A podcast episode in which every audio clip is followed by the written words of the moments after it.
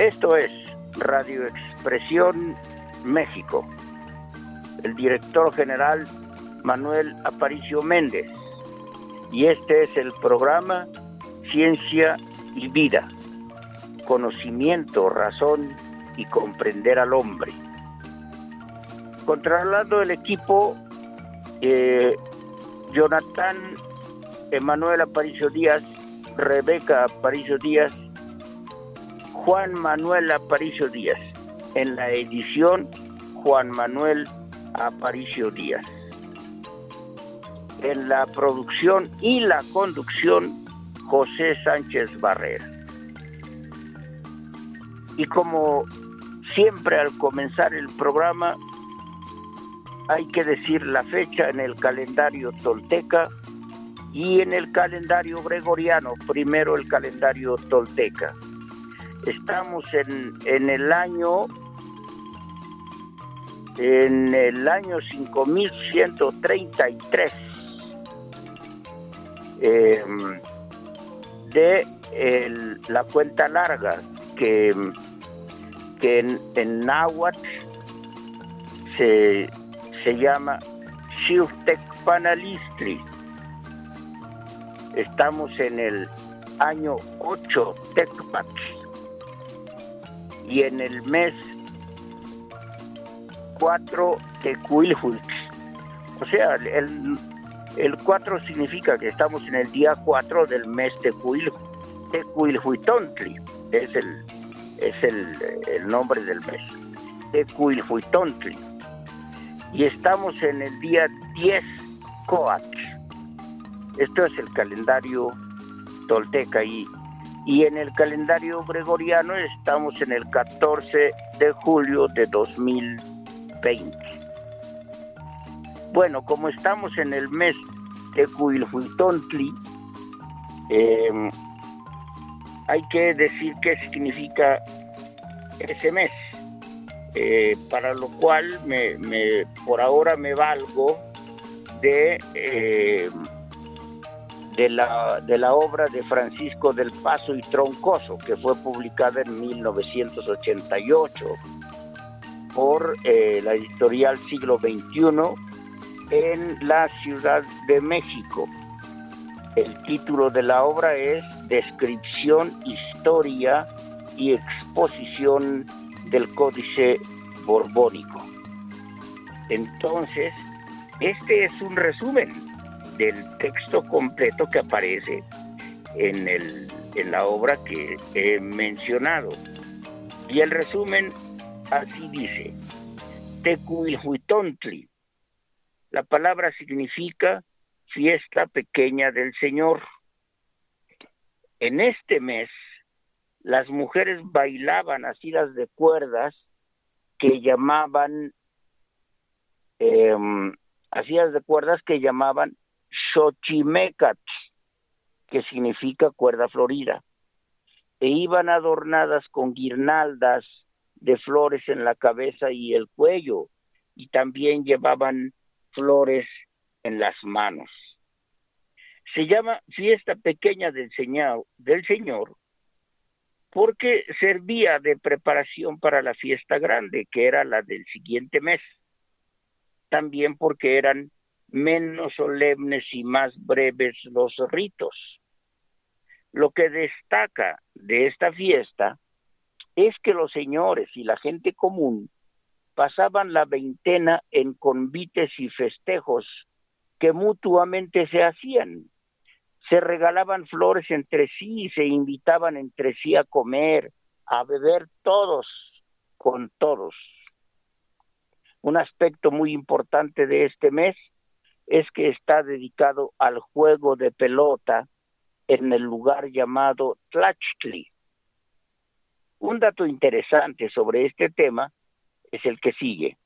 Cuando Huitzilopochtli fundó el lugar de juego llamado Teotlachco entonó el cantar Tecuilhuicuicax, es decir, el canto del mes Tecuilhuitl.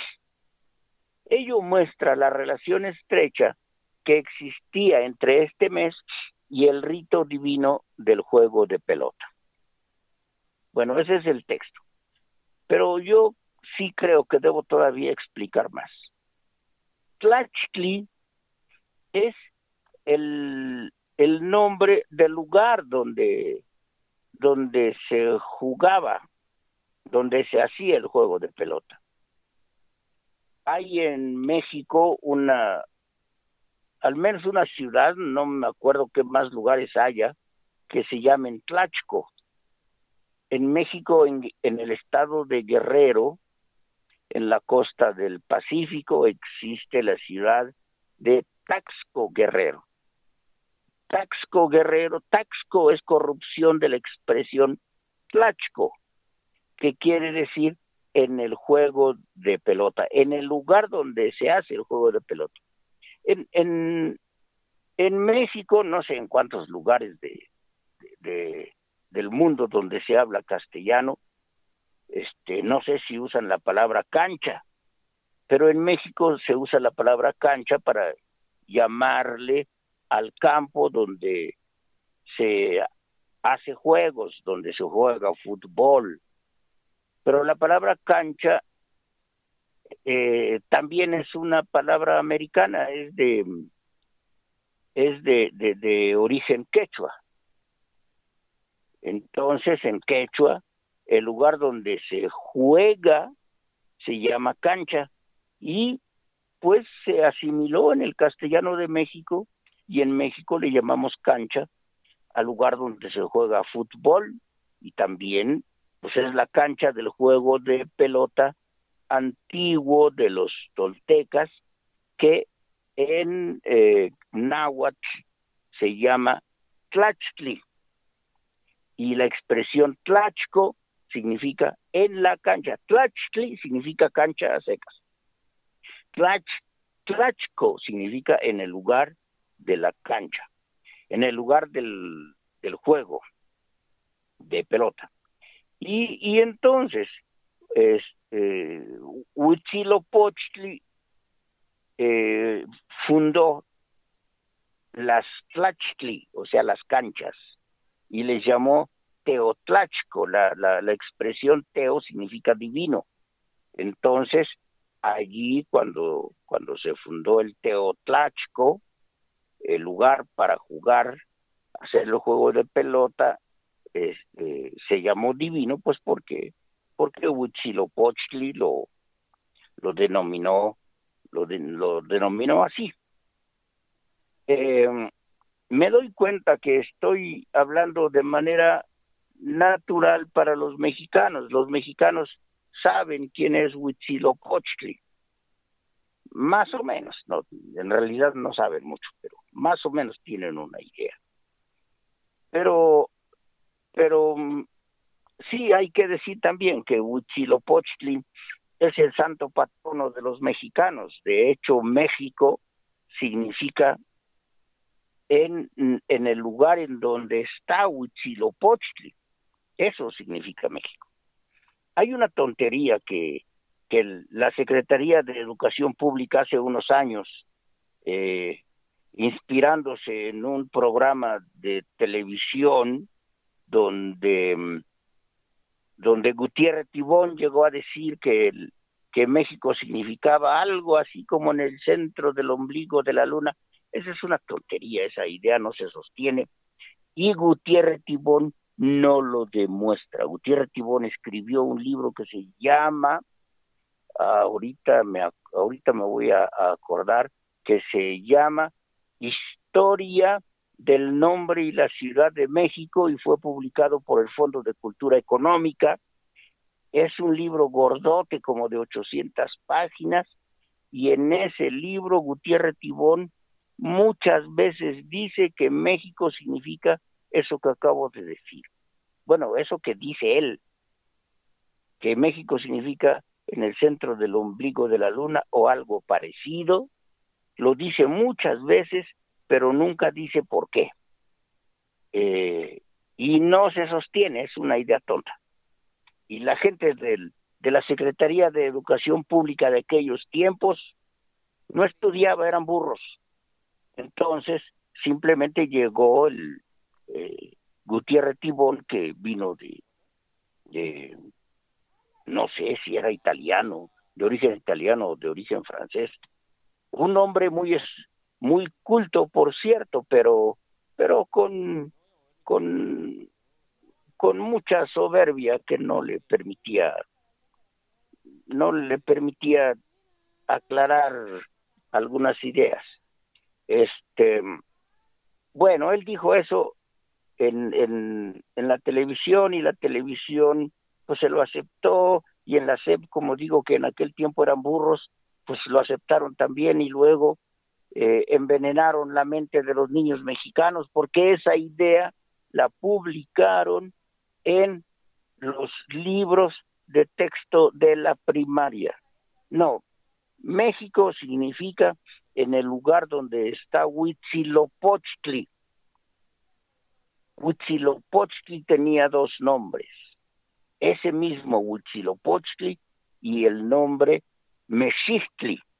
Y entonces la palabra Mexisco se forma con Mexictli y, el, y la expresión del, del lugar co, donde sale Mexisco y que significa el lugar donde está Mexictli y que es el otro nombre de Huitzilopochtli. Y en, y en Tenochtitlan existe un lugar que le hace justicia a, a Huitzilopochtli, es Huitzilopochco. Huitzilopochco es es eh, es el nom eh, eh, es el nombre de un cierto lugar que en que en la Ciudad de México tenemos confundido porque no se ha corregido ese nombre, hay que corregirlo. La gente de la SEP debe corregirlo. Es lo que llamamos churubusco. Churubusco es corrupción de Huitzilopochco y significa el lugar donde está Huitzilopochtli. Y luego, Mexisco significa el lugar donde está Mexistli, pero Mexistli y Huitzilopochtli son dos nombres del mismo personaje. Por eso México significa el lugar donde está Huitzilopochtli y Huitzilopochtli es el santo patrono de los mexicas, o sea, de los eh, de los tenochcas, y que es el, origen, eh, es, es el, el, un, uno de los pueblos que unificó eh, el territorio que posteriormente se llamó eh, México y luego histórica y geográficamente este fue llamado Mesoamérica incluyendo hasta Costa Rica. Bueno, esos son detalles de la historia y de la geografía histórica y de la mitología mexicana. Aquí hay que aclarar que mito no significa mentira, significa relato fundador. Entonces, eso es lo que está todo relacionado con este con este mes este que eh, era el, el, el, el, mes dedicado al juego de pelota y también hay que decir que el juego de pelota se relaciona con la vida, con la vida. Entonces, eh, esta es la importancia de el mes que se llama Tecuilhuitontli, que significa la fiesta pequeña del Señor. Pues así está la cosa. Este, esta es la, la fecha. Y y este y, y, y, bueno y hoy eh, vamos a a continuar con un tema que se nos había se nos quedó de la última vez este que fue que era el, el, el una serie de tareas en política educativa ese es el tema. Pero aquí antes de entrar a ese tema quiero otra vez mencionar, y lo voy a estar mencionando de aquí en adelante, para ver si logramos, logramos algo en relación al río Fogótico de San Cristóbal de las Casas, que, em, que, hace unos 50 eh, años el río Fogótico llevaba agua limpia y en algún momento de la historia yo no me di cuenta porque bueno yo vivía en San Cristóbal de las Casas y luego luego eh, me fui a vivir a la Ciudad de México y he estado regresando cada año, cada dos años y a veces dos veces. En un año eh, voy a San Cristóbal y de repente me di cuenta que el río Fogótico ahora transporta aguas negras. Antes era, era agua limpia, tenía peces, ahora tiene caca. Entonces, eh, también periódicamente voy a estar mencionando este caso del, del río Fogótico. Eh, que, que ¿cuál es la ventaja de un río? Pues un río transporta agua, punto, y, y, y, se limpia solo. Simplemente hay que dejarle de, de echar suciedad y se, y se va a limpiar solo. Pero hay que dejar de echarle suciedad. Comento el caso para llamar la atención de, del, de los gobernantes, que, que son los que tienen que tomar eh, la tarea. Eh, es tarea del el presidente municipal de San Cristóbal es el que tiene que que, eh, entrarle al asunto y y, y, ver cómo, qué, hacer para dejar de echarle las aguas negras al río Fogótico. Ah, y cuidado con el río Amarillo, que es otro río que pasa por otro lado de San Cristóbal y que no se... O sea, no hay que... Hay que dejar de echarle las las aguas negras, las aguas del drenaje a los al río Fogótico y no hay que mandarlo a otro río pues se trata de que se limpie, punto. En fin, em, antes de continuar con, con el con este con este con el tema que nos quedamos en la, emisión pasada que estábamos hablando de política educativa eh, vamos a, escuchar em, una una pieza de Los Alegres de Terán, em, pues, pues para, para ambientar aquí em, este programa. La, la pieza se llama Una viuda con dinero.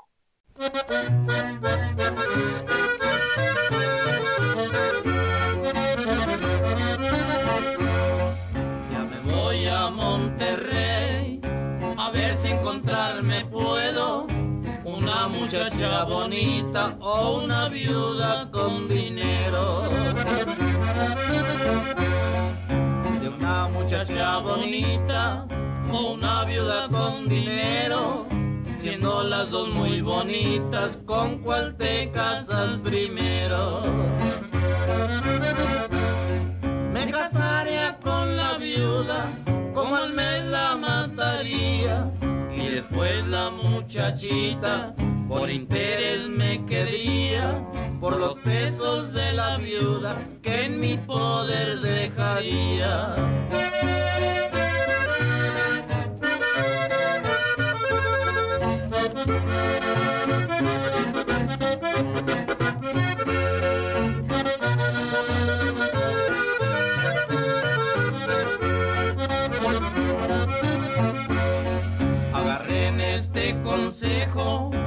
Yo les doy con esmero. Si te casarás con viuda, tienes mujer y dinero. La que se case conmigo, trabajo no ha de pasar. Conmigo tendrá dinero y automóvil para pasear.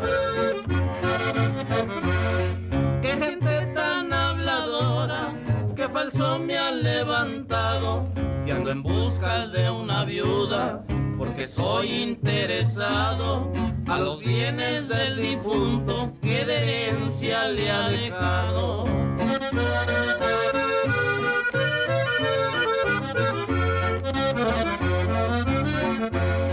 La que se case conmigo, trabajo no ha de pasar. Conmigo tendrá dinero y automóvil para pasear. Qué gente tan habladora, qué falso me ha levantado, que ando en busca de una viuda, porque soy interesado a los bienes del difunto que de herencia le ha dejado.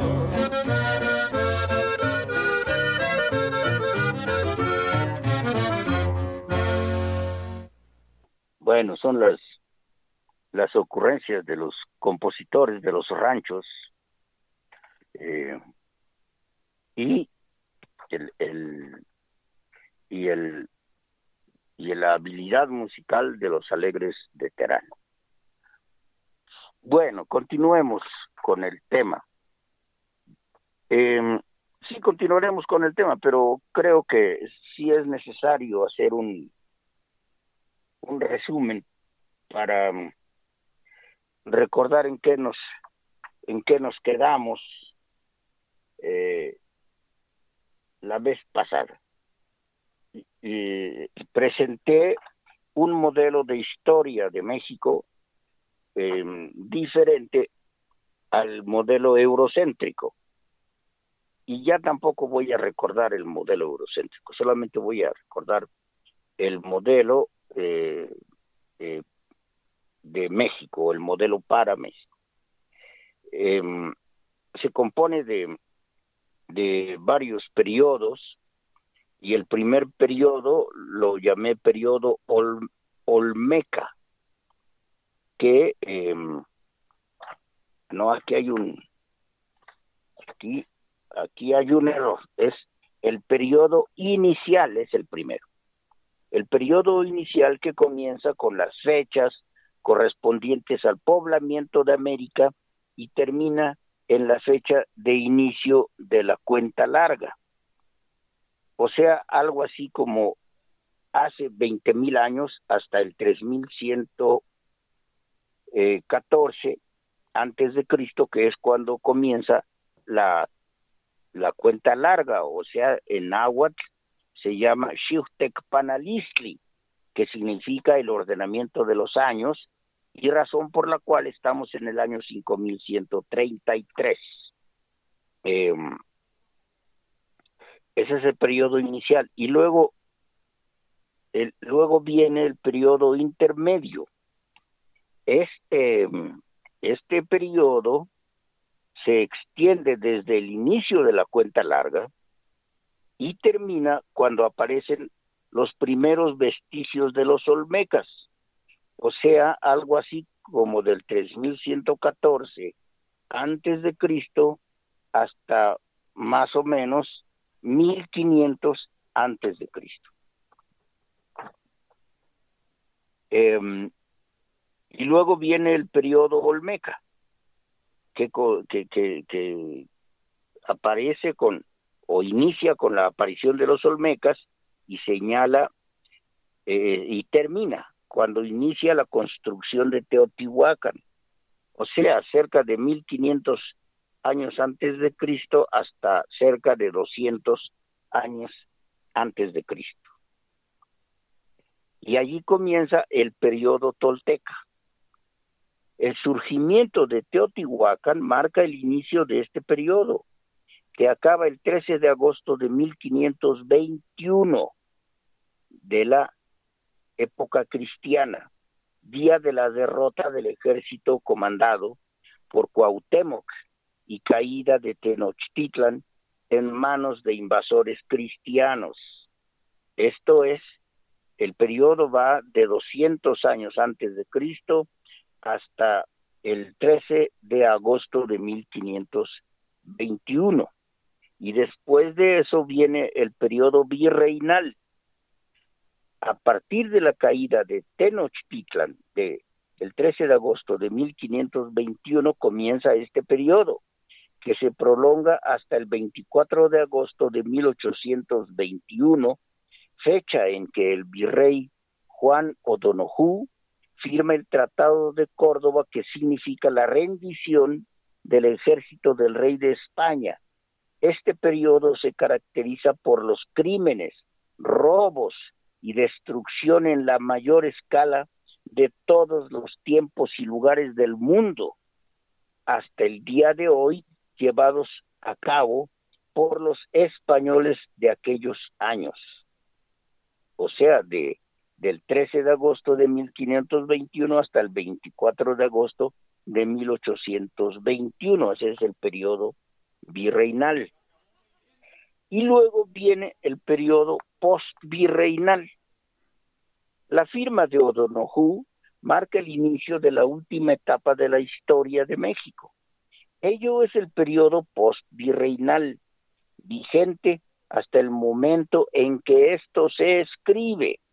Este periodo se caracteriza por el eurocentrismo de los gobernantes de México y por lo tanto la enajenación de la conciencia de los mexicanos en todos los órdenes de gobierno y sistemas educativos, acompañado todo ello con la entrega de privilegios al capital extranjero para el usufructo y gozo por parte de ellos de las riquezas nacionales. Esto, este periodo post-virreinal comienza el 24 de agosto de 1821 y dura hasta, hasta el día de hoy. A menos que, a menos que se eh, se, se, concretice el proyecto de la cuarta transformación de Andrés Manuel López Obrador. O sea, que el periodo post-virreinal terminaría con la cuarta transformación. Eh, hay que recordar que la característica del periodo post-virreinal es que todos los gobernantes de México entregaron al extranjero em, las riquezas nacionales. Y, la cuarta transformación está planteando que, que ya no se entregará eh, las riquezas de México al extranjero. Entonces, el periodo post-virreinal terminaría en la cuarta transformación y el y dejaríamos ya ese periodo post virreinal y estaríamos en la cuarta transformación, pero todavía eso no se ha concretado. Sin embargo, parece que para allá va. Em, entonces, ese es el, eso es el periodo. Eh, bueno, aparte, aparte de este, de, de, de este modelo para la historia de México, este modelo mexicano de la historia de México. Em, hay algunos, eh, algunas tareas de corto, mediano y largo plazo que de cumplirlas, se fortalecería nuestra conciencia nacional que buena falta le hace a los mexicanos. Los mexicanos, en realidad, en estas, eh, por, eh, por, la educación neurocéntrica, eh, viven engañados. son enajenados. Se, el proyecto de, de José Vasconcelos era el de el de convencer a los mexicanos de que eran eh, de origen griego y, y, hay mucho en la en el lenguaje popular de los mexicanos después de más de 100 años de educación eurocéntrica que, refleja la terminología eh, griega. Bueno, los, los mexicanos saben, pues hay más o menos saben este quién es Zeus, quién es Afrodita, o sea, tienen idea del, de los de los dioses griegos, pero no tienen idea de los dioses mexicanos. Bueno, los dioses griegos son igual de míticos que los dioses mexicanos. Puta, y, y más, los mexicanos tienen claro que existen los dioses hebreos, existe Jehová, que es igual de mítico que Zeus. O sea, no hay un Dios verdadero, los dioses todos son invenciones de la cultura. Pero los mexicanos no tienen idea de los dioses de su cultura. Pues sí, hay más o menos, saben que cuando llueve este, se está manifestando claro. Eh, no tienen idea clara de quién es Huitzilopochtli, acabamos de decir que es el santo, el santo patrono de los de los em, aztecas, de los tenochcas, eh, pero no tienen idea clara. En realidad confunden el concepto de Dios mexicano con Dios griego. Eh, eso es por la educación europea, la educación eurocéntrica. En fin, em, veamos estas tareas. Las tengo numeradas y voy a decir el número cada vez que lea la, la, la tarea. Uno, hay que invitar a todos los mexicanos a que aprendan los idiomas de la región donde viven y crear las condiciones para que haya cursos de tales lenguas. Aquí, aquí quiero comentar un caso, un caso en realidad terrible. Este, una ocasión que estaba yo en San Cristóbal de las Casas, fui a la Casa de la Cultura y eh, le pregunté al director de la Casa de la Cultura que si había algún curso de tzotzil. El tzotzil es una lengua maya de las que se habla en Chiapas. Em, y, y, me dijo, no, aquí no enseñamos esas cosas, este, no, aquí no enseñamos cosas de indios. Eh, y me lo dijo ofendido. ¿Cómo es posible que, que en San Cristóbal de las Casas, que está en, eh, en, en el centro de la San Cristóbal está ubicada en el centro de la de, la zona maya eh, de Chiapas y se sienten se sienten ofendidos porque yo llegué a preguntar si se enseña tzotzil. Bueno eso es debido al racismo de los coletos pero bueno hay que decir también que que a la gente de San Cristóbal se le llama coleto también es una forma. No es ofensa, no es apodo, es, es no es gentilicio tampoco. Este, ya sé qué nombre sí le queda, es hipocorístico. El hipocorístico de la gente de San Cristóbal es Coleto. Em, bueno, eh, pero se sintieron ofendidos. Entonces hay que invitar a todos los mexicanos a que aprendan los idiomas de la región y en San Cristóbal es el Tzotzil, la región donde viven, y crear las condiciones para que haya cursos de tales lenguas. Dos, realizar censos no solo de cuántas personas dejaron de hablar una lengua mexicana, sino de cuántas aprendieron o están estudiando alguna lengua mexicana. Tres, fortalecer los contenidos instruccionales sobre México en todos los sistemas educativos del país, públicos y privados. Cuatro, otorgar becas a estudiosos mexicanos para continuar el trabajo de desciframiento de la escritura maya y los otros sistemas de escritura de Mesoamérica e incluir estos temas en los programas educativos de las escuelas públicas y privadas desde la primaria, cuando menos, pero aquí escribí desde la primaria, pero se puede comenzar desde el kinder.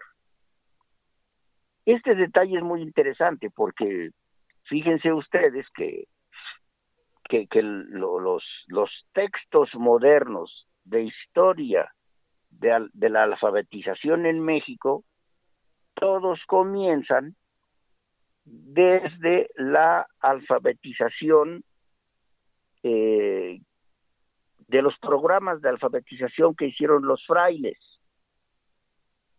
O sea, no se les ocurre revisar el caso de que antes de la invasión española ya existían sistemas de escritura. Y, y sí, sistemas de escritura que eran muy defectuosos, pero siendo defectuosos informaban mucho. Y entre esos había un sistema de escritura que era preciso, no digo el más preciso, era preciso, era completo. Es el sistema maya de escritura. Los, los, los eh, aztecas, los mixtecas, los zapotecas tenían eh, un sistema de escritura que tenía muchas, muchos defectos, pero comunicaba mucho. Y em, los mayas llegaron a diseñar un sistema de escritura em, silábico. Y ese sistema era completo. El sistema de escritura em, que usamos en castellano es un sistema alfabético que se, que se deriva del sistema eh, de escritura que se usaba en el Imperio Romano. Eh, a ese sistema de escritura le podemos llamar latino, que se derivó del sistema griego. Y, y el sistema griego y el, y el hebreo y el árabe, todos se derivan, y el sistema cirílico, que es con, con que se escribe el ruso, se deriva de el, del, del sistema egipcio. O sea, los egipcios educaron a toda esa región, le enseñaron a escribir, y de ahí se de la escritura egipcia se derivan todos estos sistemas de escritura. Y el sistema alfabético, pues es muy bueno. Eh, algunos eh, algunos eh, idiomas tienen un, una ortografía complicadísima. El francés es terriblemente complejo. Pero creo que el, el inglés es más complejo que el francés. En inglés casi hay que aprenderse cada palabra porque la ortografía tiene muchas excepciones. Em, bueno, eh, pero hay otras escrituras silábicas. El japonés utiliza dos tipos de escritura. Utiliza la escritura china y utiliza dos silabarios que, que tuvieron que inventar para escribir japonés porque la escritura china corresponde a la lengua china que, que, cada, cada palabra es autónoma. Es, eh, es un es una es una sílaba o, o son compuestas de varias sílabas, pero las la, las sílabas no tienen cambios. O sea, Por ejemplo, los verbos nunca cambian. El verbo es igual en presente, en futuro, en subjuntivo, en condicional, en como quieran, nunca cambia. Pero la lengua japonesa sí tiene, sí tiene desinencias. Las palabras cambian según la función de la palabra en la frase. Y entonces la escritura china eh, les causaba problemas y eh, se les ocurrió que, que, inventarían un alfabeto, un, silabario, e inventaron dos silabarios, y con eso complementan la escritura china. Bueno, esa es una complicación que, que, que hay, ahí, lo, ahí le quede a los japoneses, es bronca de ellos. El caso es que eh, el hecho de que sea una escritura eh, silábica, la, la, la escritura maya, no le quita ningún valor. Este, ahora me acuerdo que la lengua etíope también utiliza un sistema eh, silábico.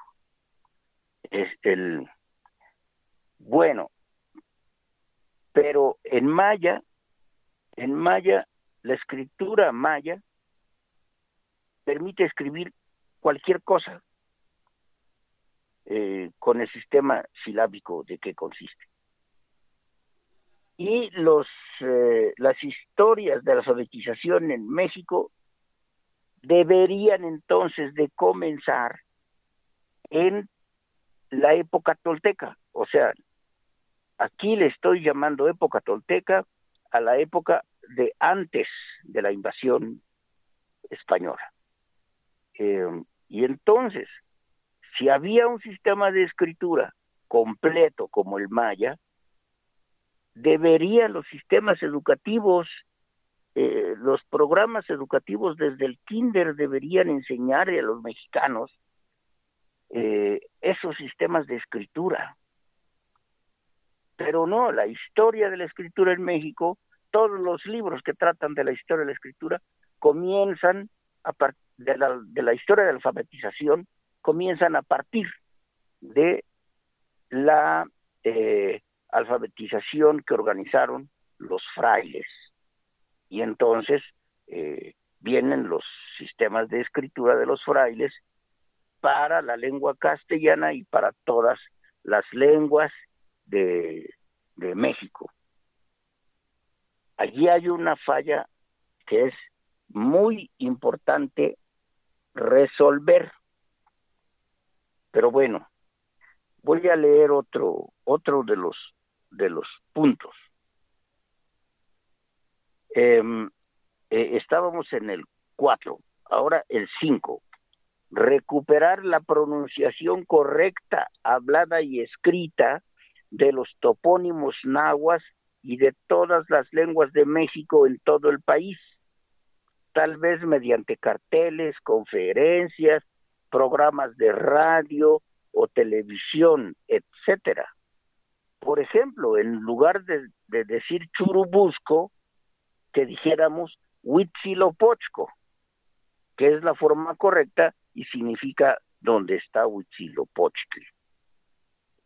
Seis, fundar seminarios y cursos especiales en todas las universidades del país para estudiar la microhistoria de los pueblos de México durante los siglos XVI al XVIII inclusive y realizar el inventario de los daños físicos y morales ocasionados a nuestro país por el gobierno de los virreyes españoles.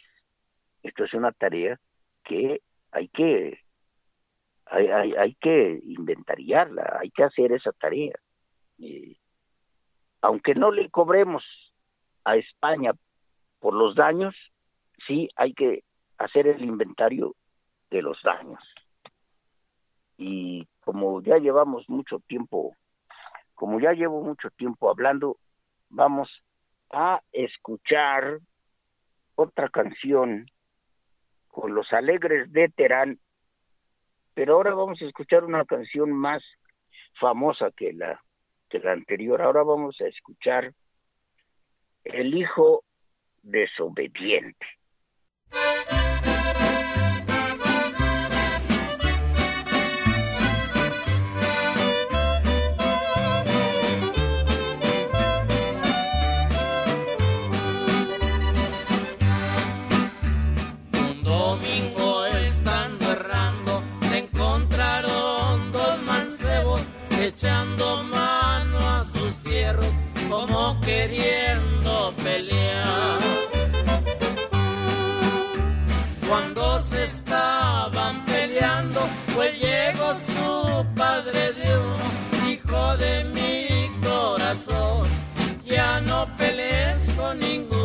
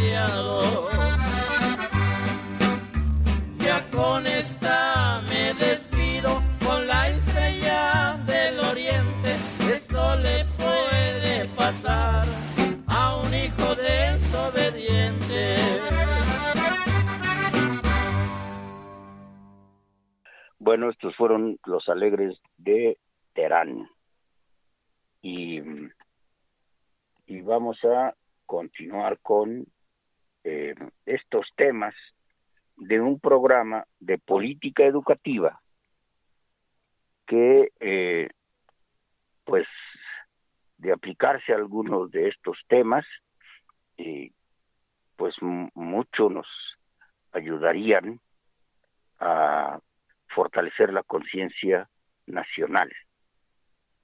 Eh, vamos con el número siete de estos temas.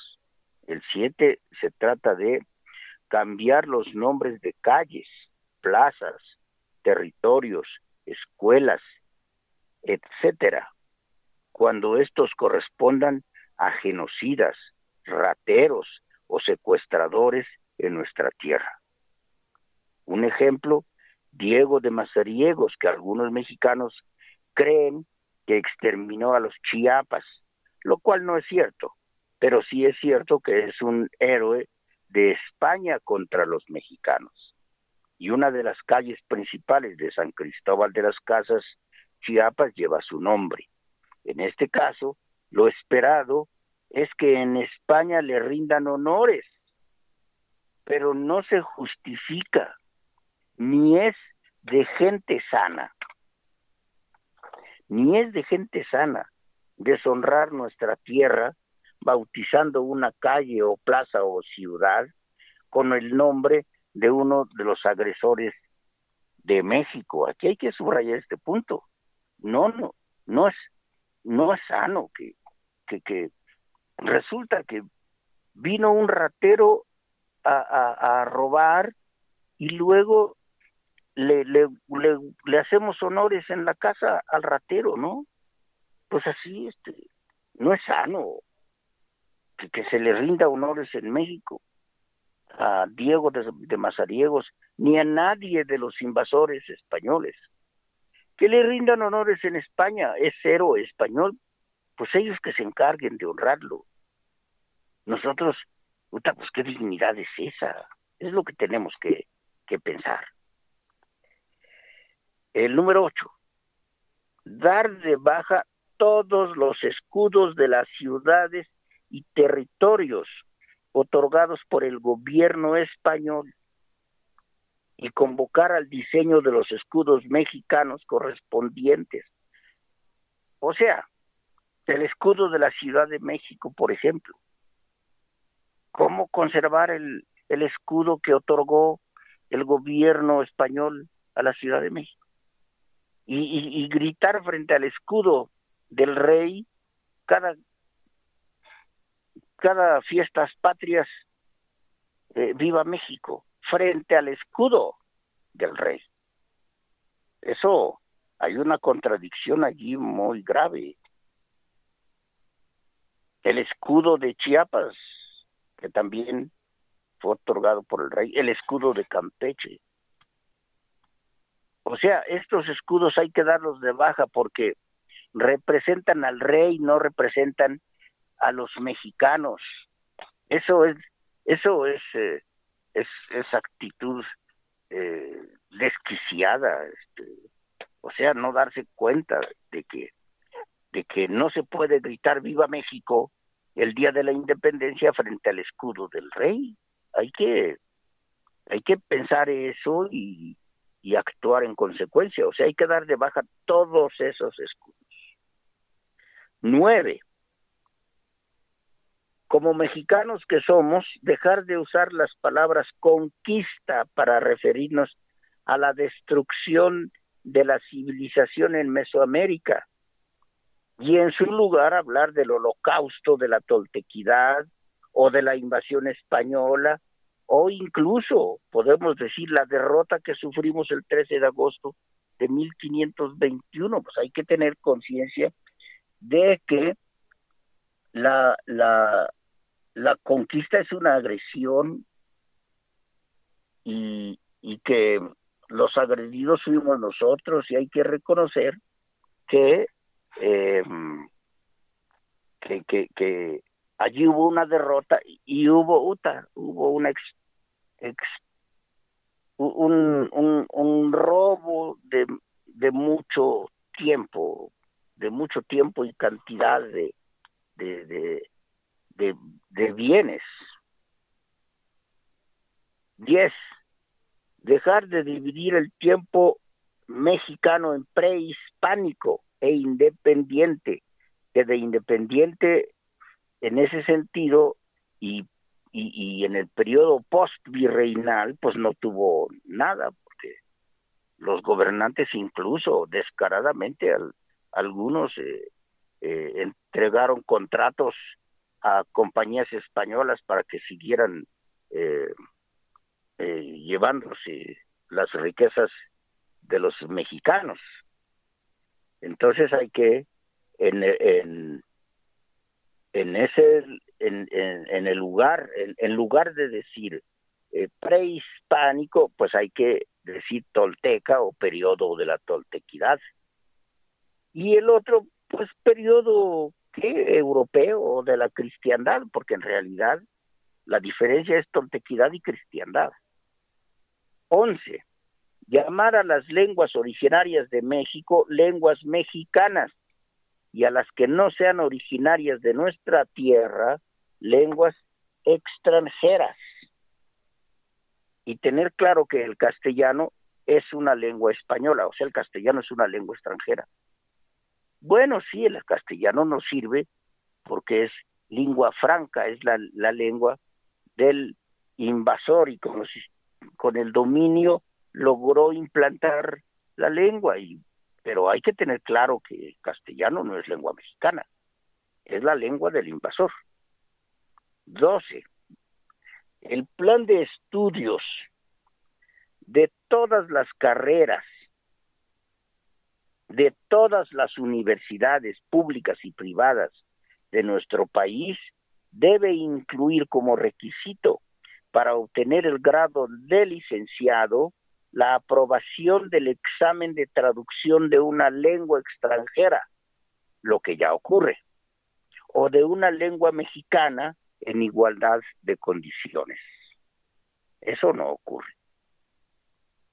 Los mexicanos deben tener el derecho de, de presentar examen para, para cumplir el requisito para obtener el grado de licenciado, deben tener el derecho de presentar el examen de traducción de una lengua mexicana. Trece y último, a los estudiantes que ya hablan una lengua mexicana se les debe otorgar el reconocimiento de ya haber aprobado el examen de traducción de una lengua extranjera, porque toda la carrera la hicieron en castellano, que es una lengua europea. Este es un punto muy importante. Y hay en, en, en la en la, en la Universidad Nacional Autónoma de México y en la Facultad de Estudios Superiores Zaragoza, hay muchos estudiantes que tienen como lengua materna alguna de las lenguas de México y están estudiando en castellano. Ellos no deberían de hacer examen de lengua extranjera porque están haciendo la carrera en una lengua extranjera. Este es un punto muy importante. Y, y bueno, vamos a vamos a este a, escuchar otra canción con los alegres de Terán. Ahora escucharemos el corrido de Mon, el corrido de Monterrey.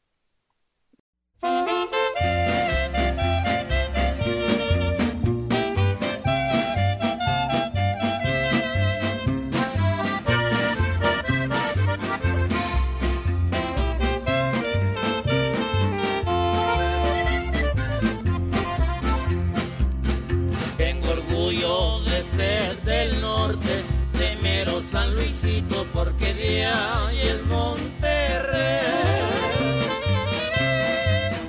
De los barrios el más querido, por ser el más reinero, sí señor. Barrio donde nací.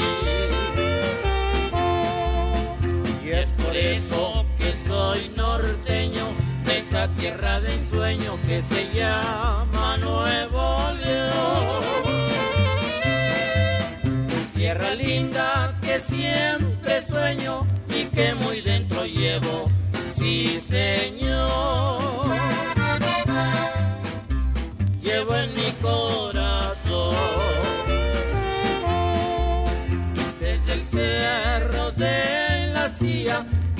el panorama cuando empieza a anochecer. De mi tierra linda y sultana y que lleva por nombre, sí señor, ciudad de Monterrey.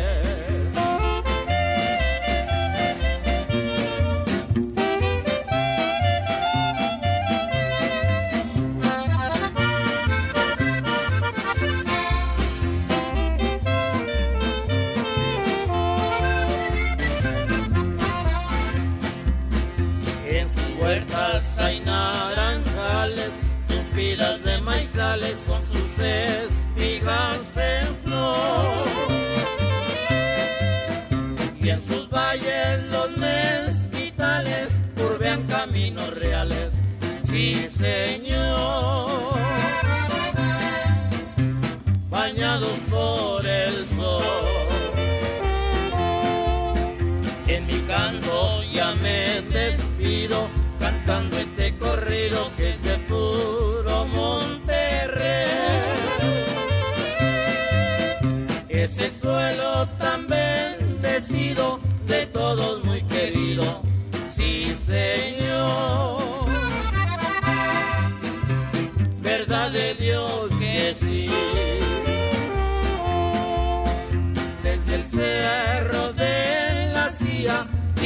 El panorama cuando empieza a anochecer. De mi tierra linda y sultana y que lleva por nombre, sí señor, ciudad de Monterrey. Bueno, pues aquí acabó el, el corrido de Monterrey. Y también, también aquí acaba nuestro programa de hoy. Esto fue el esto fue ciencia y vida, conocimiento, razón y comprender al hombre. Y, y ahora deberíamos de agregar otra parte a esta a este lema y rescatar el río Fogótico. Controlando el equipo técnico, Jonathan Emanuel Aparicio Díaz, Rebeca Aparicio Díaz, Juan Manuel Aparicio Díaz y en la edición Juan Manuel Aparicio Díaz. En la, en la producción y la conducción, José Sánchez Barrera. Hasta la próxima.